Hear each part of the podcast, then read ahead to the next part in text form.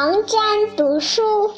王瞻是南北朝时期的著名学者，自幼喜欢读书，他干什么都很认真。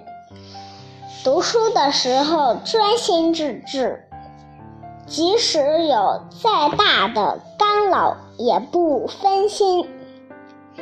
这一天，王瞻和同学们正在学堂里读书，突然外面传来了一阵锣鼓声，十分热闹。原来附近。一家有钱人正在举行婚礼，许多同学都坐不住了，纷纷去看热闹。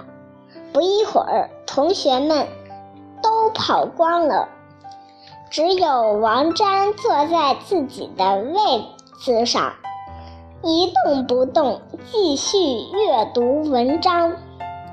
老师见王瞻这个六七岁的幼童竟有这样的大的自制力，十分佩服。